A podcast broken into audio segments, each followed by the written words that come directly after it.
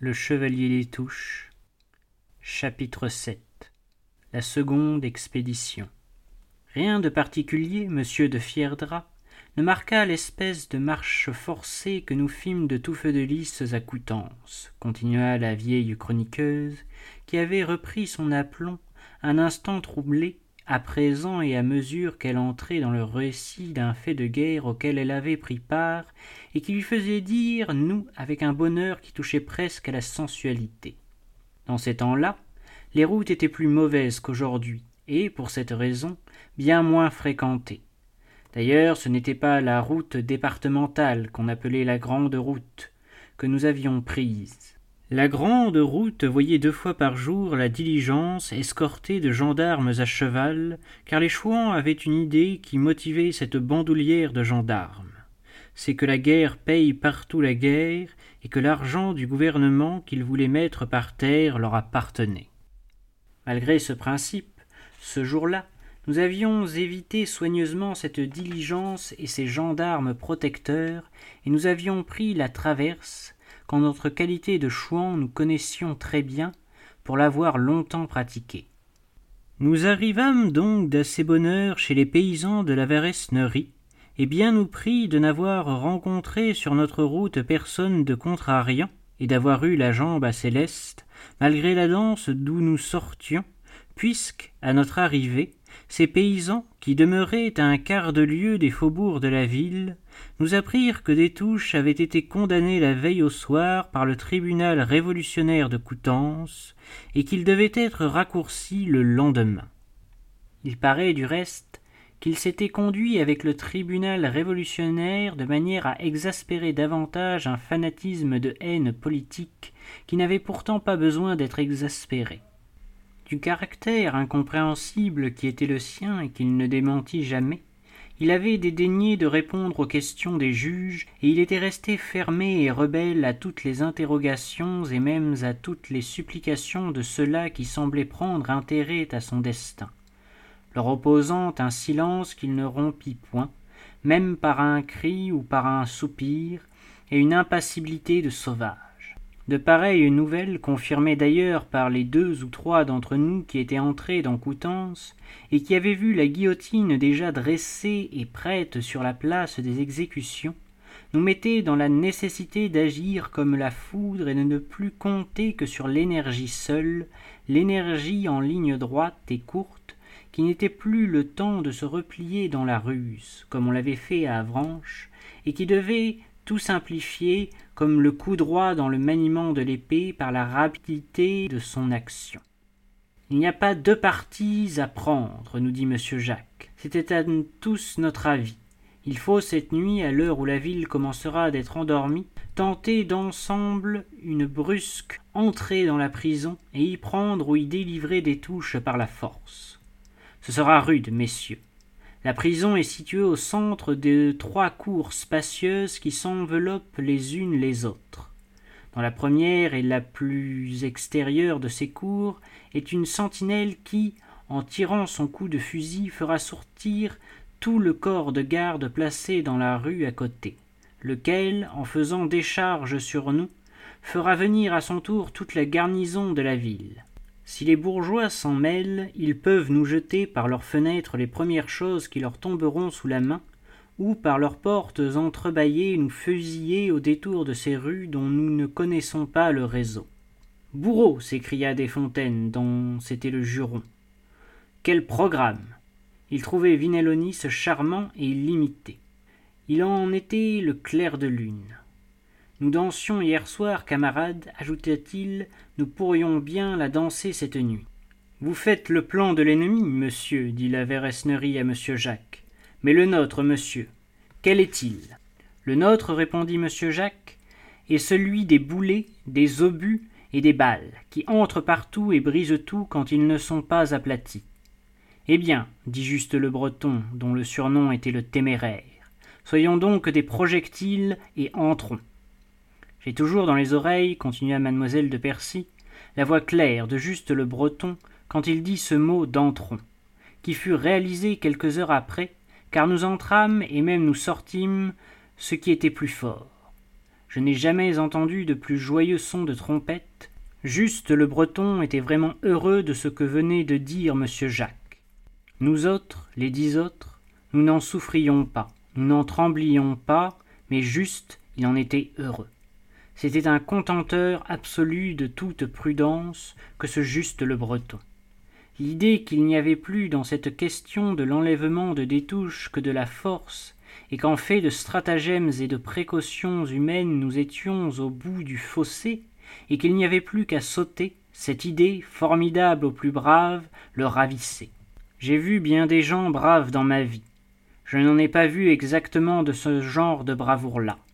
Monsieur Jacques, qui avait le génie du général sous l'officier intrépide, Détouche lui-même, cet homme inouï parmi les énergiques, qui n'a peut-être jamais senti en toute sa vie un seul battement de cœur dans sa poitrine de marbre, admettait, en une foule de circonstances, la prudence humaine.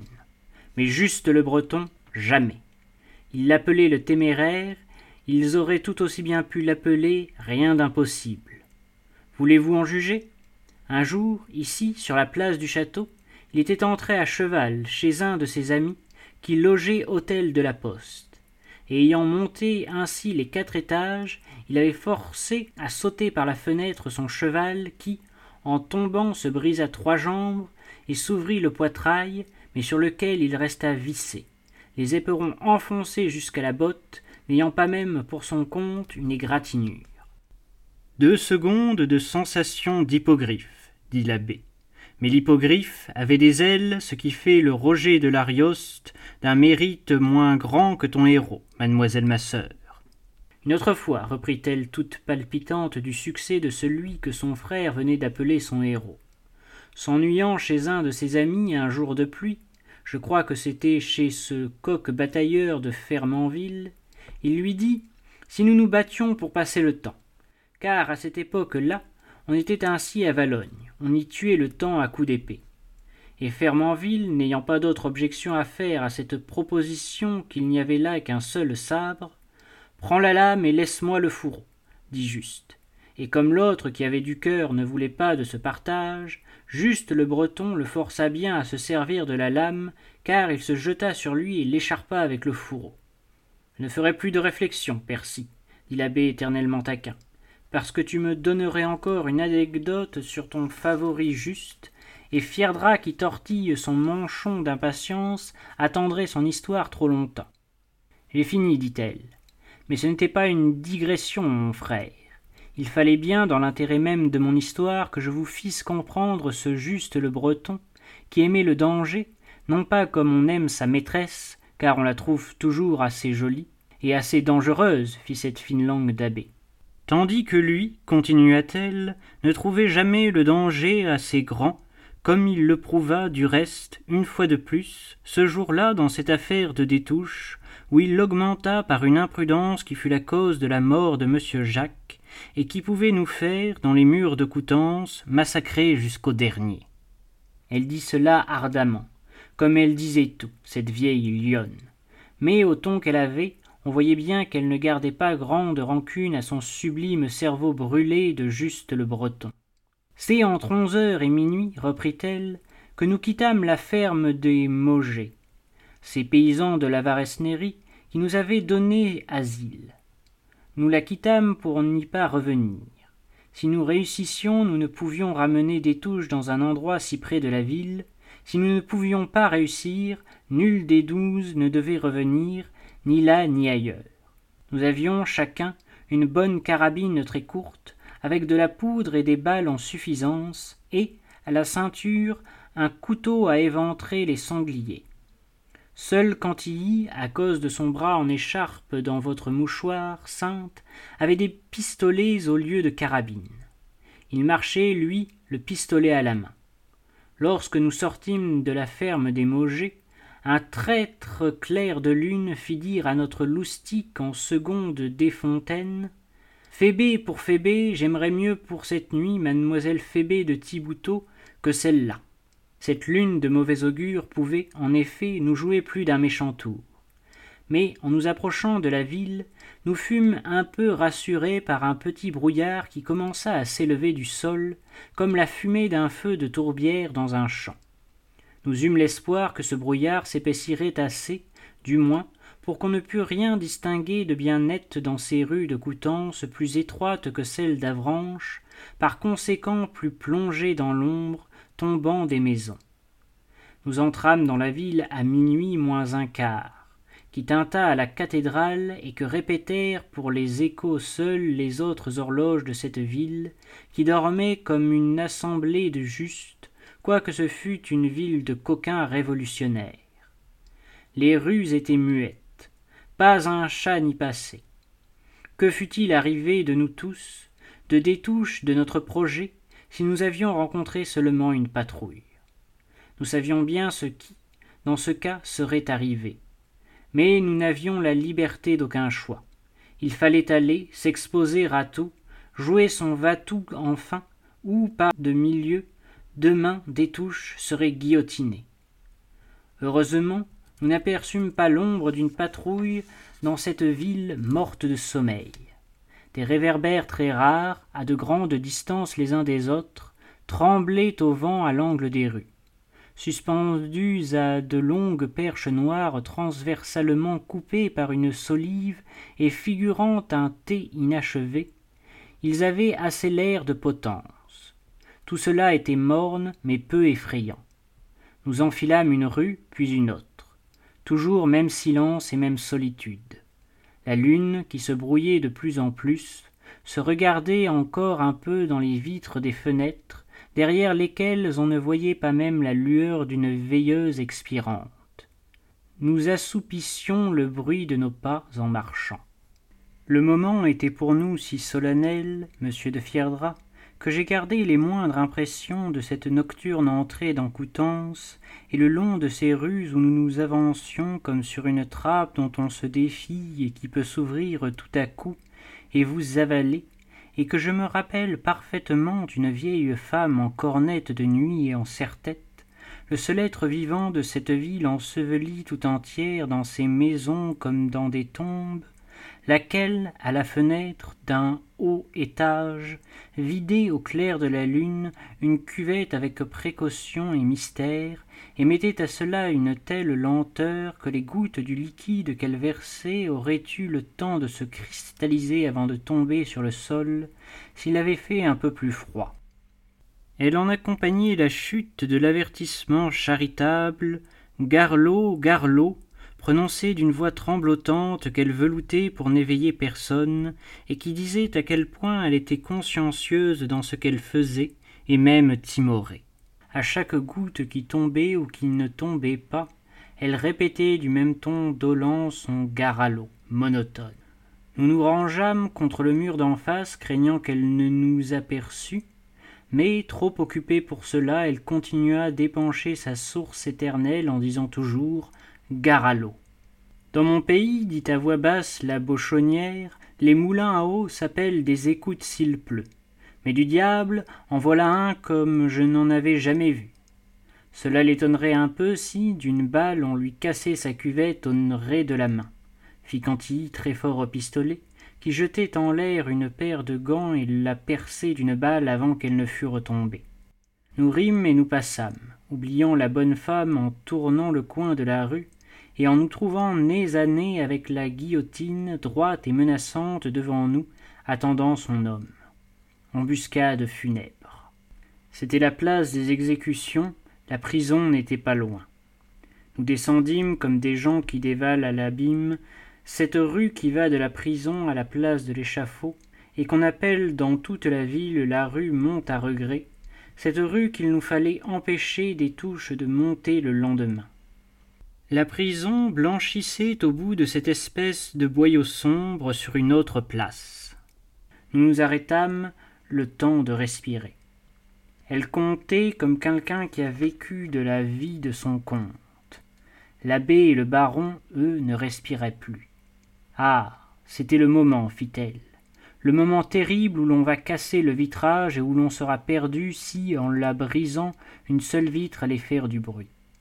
La sentinelle, dans sa houppelande bleue, se promenait nonchalamment, son fusil penché dans l'angle de son bras, de l'un à l'autre côté du porche, comme un chapier d'église à vêpres. Le dernier rayon vacillant de cette lune, qui devait ressembler une heure après à un chaudron de bouillie froide, et qui nous rendit ce dernier service, tombait à plein dans la figure du soldat en faction, et l'empêchait de distinguer nos ombres mobiles dans l'ombre arrêtée des maisons. Je me charge de la sentinelle, dit à voix basse juste le breton à monsieur Jacques. Et d'un bond il fut sur elle et l'enleva. Houppelande, fusil, homme et tout, et disparut avec ce paquet sous le porche de la prison, en nous faisant le passage libre. Comment s'y était-il pris, ce diable de juste? Mais la sentinelle n'avait pas poussé un seul cri. Il l'aura poignardé, fit monsieur Jacques. Allons, c'est à notre tour, messieurs, nous pouvons avancer et tous, avec lui, serrés les uns contre les autres comme les grains d'une grappe, nous nous précipitâmes dans la première cour de la prison. C'était une cour parfaitement ronde, dont l'enceinte intérieure ressemblait à la cour d'un cloître, avec des arcades très basses et des piliers trapus.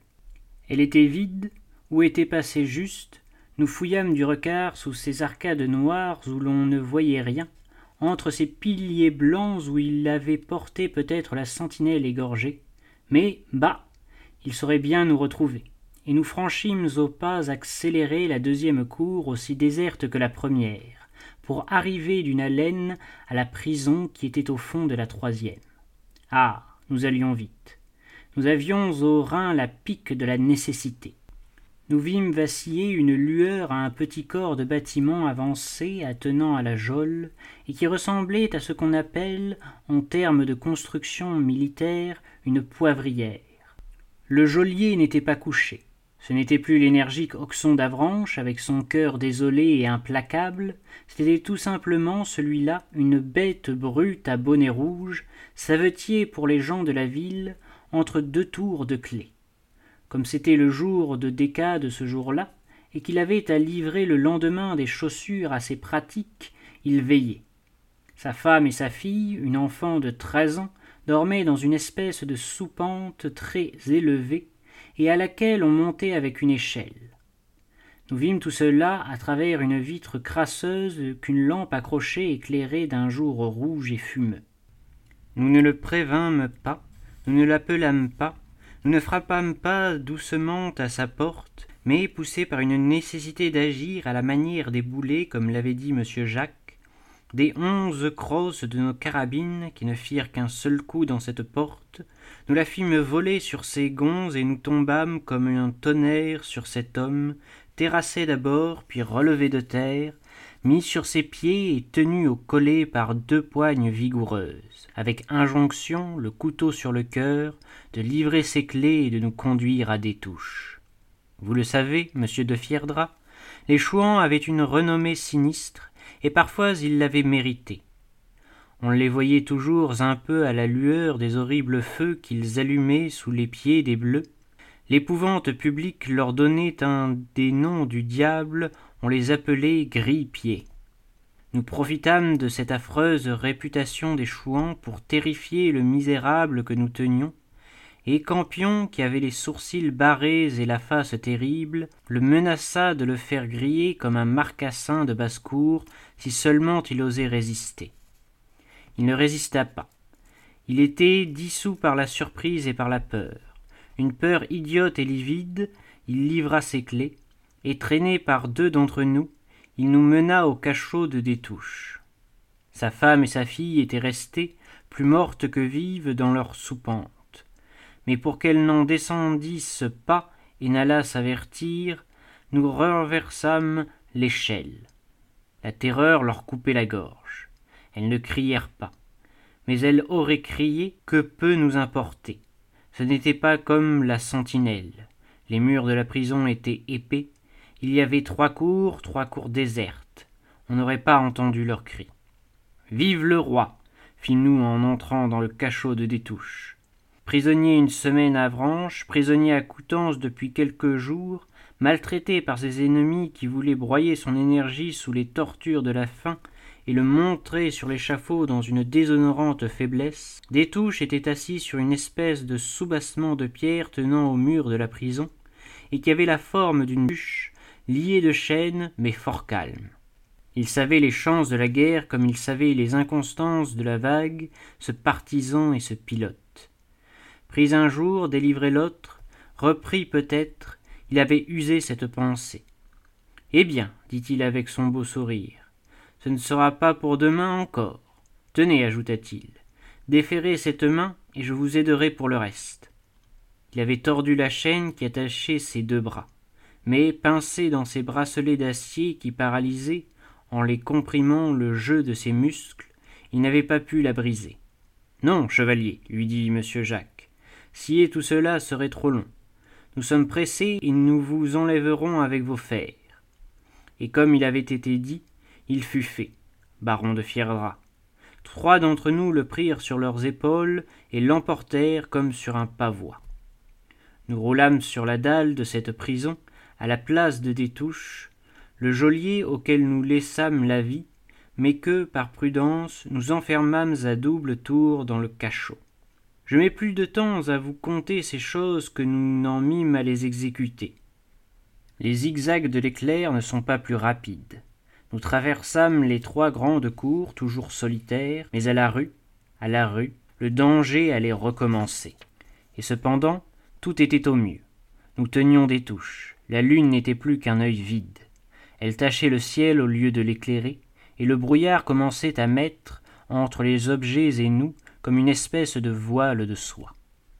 Les profils des maisons fondaient dans la vapeur. Nous reprîmes les rues que nous avions suivies déjà, toujours sans rencontrer personne. Hasard prodigieux, c'était presque de la féerie. Cette ville, immobile dans son sommeil, semblait enchantée. Quand nous repassâmes dans la rue de la bonne femme qui vidait sa cuvette, était encore à la même place, faisant le geste de la vider toujours. Nous la vîmes moins à cause du brouillard, mais elle disait, sans discontinuer, son garlot, prudent et plein stif. Était-ce une statue qui parlait? Ce que nous entendîmes tout à coup l'interrompit-elle? Dans l'immense silence de la ville, un coup de fusil éclata. Armons nos carabines, messieurs, et garde à nous, dit M. Jacques. Et gare les balles, dit Desfontaines, ce n'est plus Garlot. Presque au même instant, une autre détonation plus âpre déchira plus cruellement l'air et fit vibrer l'espace. Ceci est la carabine de Juste le Breton, dit M. Jacques, qu'il a reconnu avec son oreille militaire. Il n'avait pas prononcé ces mots que juste, lancé comme un tigre, tombait parmi nous et nous disait de sa voix claire.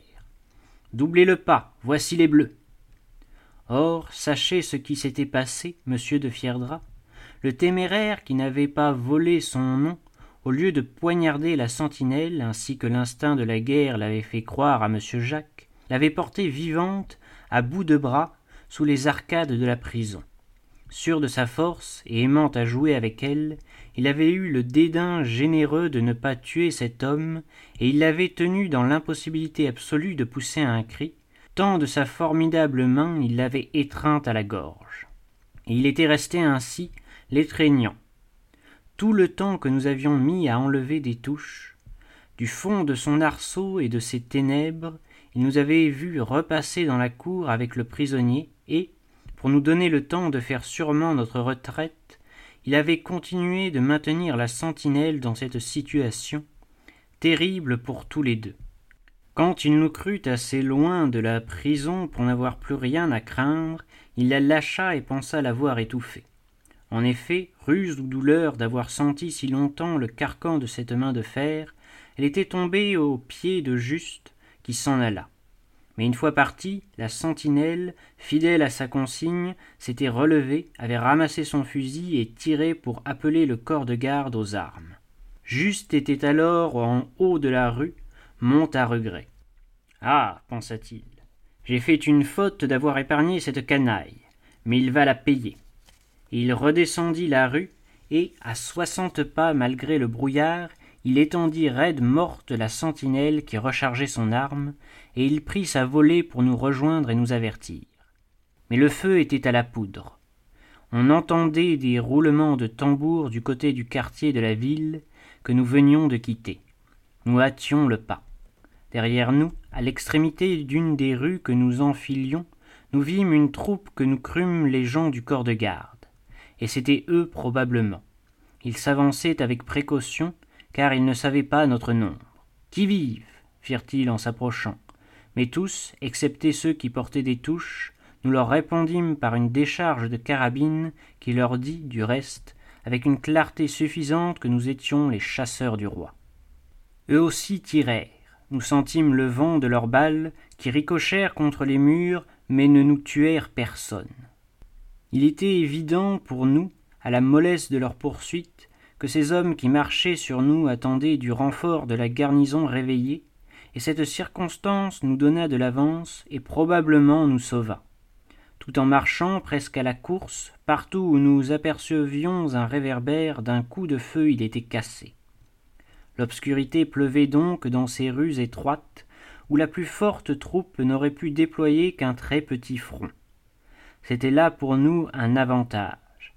Ceux qui portaient des touches étaient couverts par les neuf autres, qui, de minute en minute, se retournaient et tiraient en se retournant nous touchions à la porte du faubourg de la ville, et il était temps. Au centre de Coutances s'élevait un grand tumulte. On entendait distinctement les cris Aux armes. La ville était debout. Ceux qui, derrière nous, avançaient, ne prenaient que le temps de recharger leurs armes. À la dernière décharge qu'ils firent sur nous, fatalité.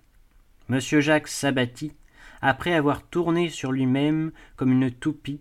J'étais près de lui quand il tomba.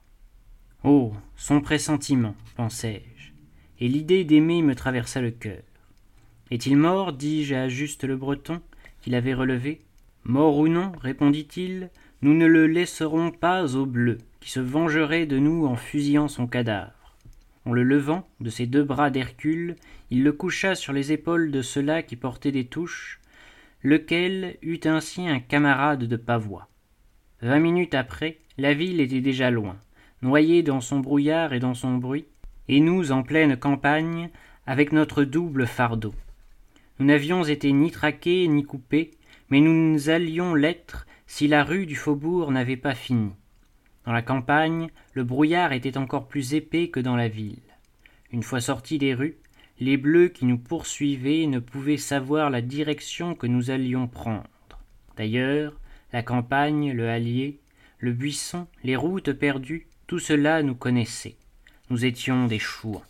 La Varesnerie, qui savait le pays par cœur, nous fit prendre par les terres labourées. Puis nous ouvrîmes une ou deux barrières fermées seulement avec des couronnes de bois tors, et nous entrâmes dans des chemins qui ressemblaient à des ornières. Au bout de deux heures de marche à peu près, nous descendîmes dans un bas-fond où coulait une rivière, au bord de laquelle était amarré un grand bateau destiné à charrier cet engrais que dans le pays on nommait tangue et qu'on tire au grelin. Le long d'un chenal de halage, parallèle à la rivière dans toute sa longueur. C'est dans ce grand bateau que ceux qui portaient des touches et monsieur Jacques les déposèrent. Et c'est là que nous restâmes à attendre le jour, heureux d'avoir délivré l'un, mais le cœur glacé d'avoir perdu l'autre. Quand le jour vint nous prendre, nous pûmes juger de la blessure de monsieur Jacques. Il avait reçu une balle en plein cœur. Nous l'enterrâmes au bord de cette rivière inconnue, cet inconnu dont nous ne savions rien sinon qu'il était un héros. Avant de l'étendre dans la fosse que nous lui creusâmes avec nos couteaux de chasse, je coupai à son bras le bracelet que lui avait tressé Aimé, de ses cheveux plus purs que l'or, et dont le sang qui le couvrait allait faire pour elle une relique sacrée. Sans prêtre, loin de tout, nous lui rendîmes le seul honneur que des soldats puissent rendre à un soldat, en le saluant une dernière fois du feu de nos carabines, et en parfumant le gazon sous lequel il allait dormir de cette odeur de la poudre qu'il avait toujours respirée. Il n'est pas à plaindre, dit monsieur de Fierdra, qui crut répondre à la pensée secrète de mademoiselle de Percy. Il est mort de la mort d'un chouan et il a été enterré au pied d'un buisson comme un chouan, sa vraie place tandis que des touches que l'abbé vient de voir sur la place des Capucins est probablement fou, errant, misérable, et que Jean Cottereau, le grand Jean Cantereau, qui a nommé la chouannerie et qui est resté seul de six frères et sœurs, tués à la bataille ou à la guillotine, et mort le cœur brisé par les maîtres qu'il avait servis, auxquels il a vainement demandé, pauvre grand cœur romanesque, le simple droit ridicule maintenant de porter l'épée. L'abbé a raison, ils mourront comme les Stuarts. Mademoiselle de Percy n'eut pas le courage de protester une seconde fois contre l'opinion de ces blessés de la fidélité, atteints au cœur, qui, comme l'abbé et le baron, se plaignaient entre eux des Bourbons comme on se plaindrait d'une maîtresse, car se plaindre de sa maîtresse est peut-être une manière de plus de l'adorer. Après les derniers devoirs rendus à monsieur Jacques, reprit la conteuse, nous pensâmes à délivrer de ses fers le chevalier des touches, que nous avions assise et appuyée dans le bateau à tangue contre le mât auquel on attache le grelin. Ceux qui l'avaient pris lui avaient fait comme une espèce de camisole de force avec des chaînes croisées et recroisées, et ils les avaient serrées au point de produire l'engourdissement le plus douloureux en cet homme svelte et souple, dans les membres duquel dormait une force qui avait ses réveils comme le lion. Avec son instinct et son amour du combat, il avait dû furieusement souffrir d'entendre passer les balles autour de lui sur les épaules de ses compagnons et de n'en pouvoir cracher une seule à l'ennemi. Mais la marque distinctive du courage de Détouche, c'est la patience de l'animal ou du sauvage sous la circonstance qui l'écrase. C'était un Indien que cet homme de Granville. Il avait jusque-là, dans la marche et dans la nuit, souffert de ses chaînes en silence. Mais depuis qu'il faisait jour et que nous n'avions plus l'ennemi au talon, il devait avoir hâte d'être délivré du poids écrasant de ses fers. Tout à l'heure, il faudrait reprendre notre route, et lui, libre, serait un fier soldat de plus, si nous étions attaqués, d'aventure, dans notre retour à tout feu de lys. Nous essayâmes donc de forcer et de rompre toute cette ferraille.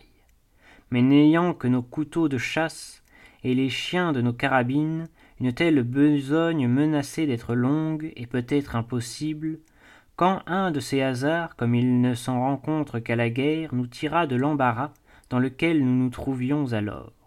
Ah. C'est l'histoire de Couillard, dit en se remuant voluptueusement dans sa bergère mademoiselle Sainte de Touffet de Lys, comme si on lui avait dépouché sous le nez un flacon de l'odeur qu'elle eût préférée. On voyait que cette histoire, dont l'héroïsme n'agitait pas beaucoup son cervelet, tombait enfin dans des proportions qui lui plaisaient. Tout est relatif dans ce monde. Le temps avait croisé le signe des anciens jours d'une pauvre oie qui n'eût pas sauvé le Capitole. Mademoiselle de Touffeux de Lys s'était presque animée.